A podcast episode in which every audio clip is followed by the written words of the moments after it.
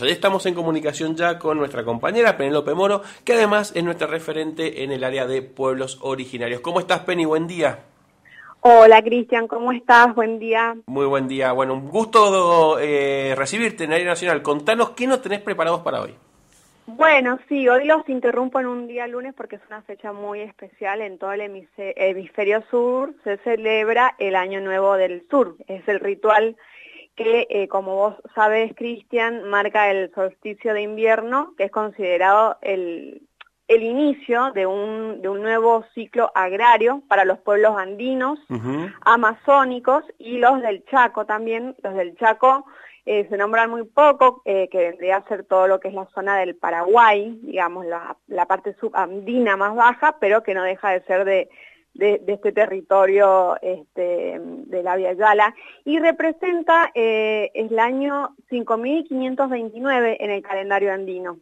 También se conoce como el Inti Raimi y eh, se lo celebra con muchísimo, con, gran significado, con gran compromiso, bajo un, clima de profunda espiritualidad, armonía, también alegría, de parte de los hermanos y las hermanas de los diversos pueblos y de las diversas naciones eh, indígenas eh, aquí en Argentina de Jujuy, de Chaco, de Formosa, de Salta, de Tucumán, La Rioja, Catamarca, Mendoza también, eh, por supuesto que eh, en todo lo que es la parte sur de la Argentina, y tanto es así que en, Bolivia tiene su, celebración de manera protocolar, de manera formal, constitucional, esto se celebra en, en el Tiwanaku, Em, por parte de lo que sería la, presidencia y después de, las partes eh, más eh, ancestrales, en las regiones más centrales de cada gobernación. Son actos protocolares. Eh, nosotros los, celebramos de manera informal, pero quienes sí los, los celebran con toda la conciencia año a año son nuestros pueblos huarpes y esta vez no quisimos irnos tan lejos, veníamos haciendo informes eh, por afuera de, nuestro territorio, eh, y quisimos saber, eh, quisimos quedarnos acá y saber cómo lo festeja, lo celebra, lo conmemora el pueblo huarpe y el significado que le dan, porque si bien hay puntos en común en esta conmemoración, cada zona va a tener su particularidad. Para eso hablábamos, Cristian, con Erika Nievas, ella es autoridad ONTA de la comunidad Huarpe de las Lagunas del Rosario, en la Valle, a 180 kilómetros de la ciudad de Mendoza, allí en el límite con San Juan. Y si te parece, escuchamos lo que ella nos decía sobre eh, la celebración del solsticio de invierno para el pueblo Huarpe y cómo lo recibe nuestro pueblo Huarpe. Dale, lo escuchamos. Puscucomague, Peñecomague de lo que trata el solsticio de invierno para comentarles es el, respeto que se le da a, a los tiempos de la madre tierra. Para nosotros su significado es un año nuevo, un año nuevo que inicia con el inicio de, las siembras y bueno, es el día más corto y la noche más larga, también se lo puede interpretar así. Es el momento en el que cambia nuestro ciclo, venimos de, días cortos, entonces comienza el cambio a los días más largos. Eso significa, digamos, que el sol comienza a tener otro, otro ritmo y así en nosotros también. Así que bueno, esa es de la forma en la que nosotros lo vemos. Recibe varios distintos nombres. Para nosotros es justamente eso, el Año Nuevo. En otros lados, bueno, lo llaman Inti Raimi o de otra manera, pero bueno, en este lado, nosotros como pueblo huarpe eh, lo reconocemos como Año Nuevo. ¿Qué significado le han otorgado los pueblos indígenas a este momento de la naturaleza? Significado, digamos, bueno, justamente eso de respeto, de comenzar un, un nuevo ciclo también, bueno, se han realizado ceremonias eh, recibiendo, digamos, este nuevo año, que generalmente se hacen en la mañana, de madrugada, antes que salga el sol. Eh, puede ser en ronda de fuego. Se observa el baile del sol en la mañana temprano, que es el horario en el que no hace daño a la vista. Se lo puede observar bailar y también, bueno, se baila, se pide, se canta. Y bueno, el pueblo huerpe tiene distintos, eh, distintas formas de hacer ceremonia. Pueden ser con un humo purificador, también pueden ser con, con limones, una especie de limpieza, bueno, pueden realizarse con agua, distintos pedidos y distintas formas, eso va variando en el territorio y con las comunidades. Bien, no sé si estoy al aire de nuevo, Cristian. Sí, claro, sí te estamos escuchando.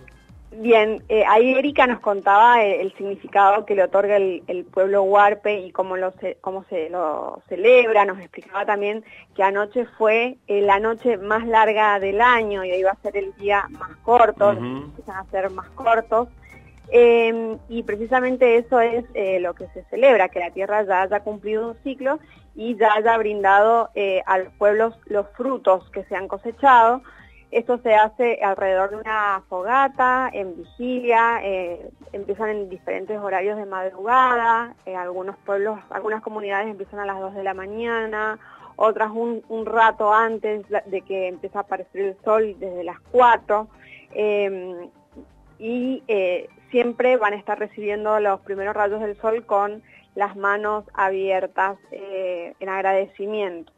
Nosotros también queríamos saber cuáles son las, particularidades que hacen a este solsticio eh, teniendo en cuenta la pandemia que atraviesa eh, al, mundo y cómo los ha afectado eh, sobre todo en nuestras comunidades originarias y Erika nos decía lo siguiente.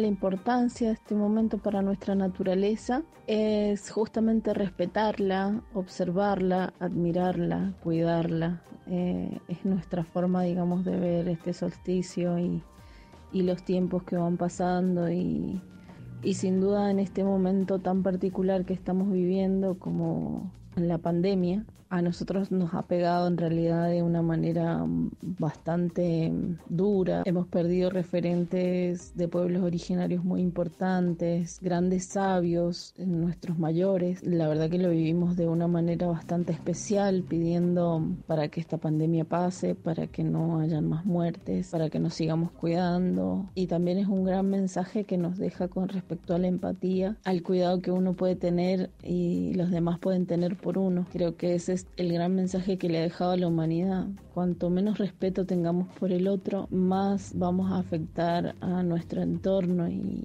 abrazar a nuestros seres queridos y cuidar nuestro, nuestros núcleos más importantes, porque hoy estamos y mañana tal vez ya no, y esa es responsabilidad de todos y todas. Eso es lo que yo creo que nos ha dejado para reflexionar en esta pandemia y siempre hay un mensaje de año a año, así que bueno, ya venimos con dos años que nos tenemos que seguir cuidando. Bien, lo que nos decía Erika Nievas, eh, autoridad ONTA de la comunidad Huarpe de Lagunas del Rosario, no es una, novedad en el sentido de que eh, hace rato venimos diciendo que eh, escuchemos los mensajes de, la naturaleza y, también de las, relaciones sociales, en el caso de los pueblos indígenas, eh, las relaciones comunitarias, ¿no? Para poder combatir una pandemia semejante como la que estamos viviendo. Y le preguntábamos, que además, bueno, comienza el invierno, cómo, cómo han, estado viviendo estos días de, ola de frío aquí en la provincia. Eh, Erika nos decía que, eh, sobre todo en la, la, zona que más ha estado sufriendo es la comunidad Juan Bautista Villegas, que queda en el Cabadito.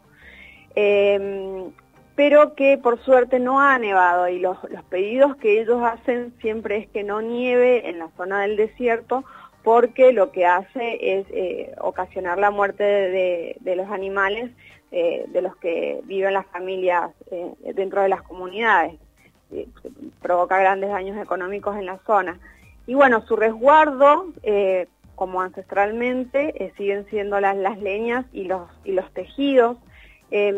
Digo, todo esto es una excusa también para, para conocer cómo viven las comunidades indígenas que tenemos, si bien decimos son 180 kilómetros, tampoco están lejos, pero que, desconocemos y que em, en el último tiempo eh, medios como este, como la radio pública y, también eh, desde la comunicación popular, estamos pudiendo, eh, no sé si intervenir, pero conocer un poco más de cerca eh, algo que siempre tuvimos bastante alejado y sin embargo somos o deberíamos ser parte.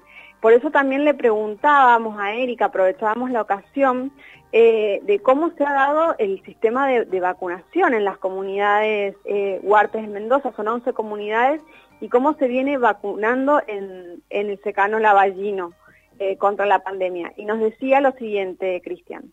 Para nosotros como comunidades es súper importante que se pueda acceder a este derecho, digamos, de manera más cercana, porque las personas que tienen que vacunarse tienen que recorrer muchos kilómetros, algunos 200, otros 300. Entonces que estas vacunas, digamos, lleguen al territorio a donde se encuentran las personas y, y que no tengan que salir de, de su casa o la cercanía de su casa es imprescindible principalmente para no generar más contactos estrechos con posibles casos positivos en las zonas, digamos, más urbanas para que no, no tengan un gasto excesivo en salir de sus casas, porque hay personas no solo que viven en los pueblitos de, de estas comunidades, sino también más al interior, entonces tienen que a veces pagar no solo combustible, sino tal vez algún transporte interno, también el, el salir temprano, porque las movilidades que pueden con, con las que se puede contar siempre salen de madrugada, entonces bueno, es súper importante poder generar estos procesos de respeto hacia las comunidades y estas políticas públicas para que la gente pueda acceder. Bien, aquí Erika eh, lo que lo que agradece eh, es que mm, el sistema que se ha generado para las comunidades huarpes desde la provincia eh, respecto a la vacunación del COVID-19 es eh, la presencia de agentes sanitarios en territorios. Cada viernes distintos agentes sanitarios recorren las comunidades y comienzan con la aplicación de, de las vacunas, ¿cierto?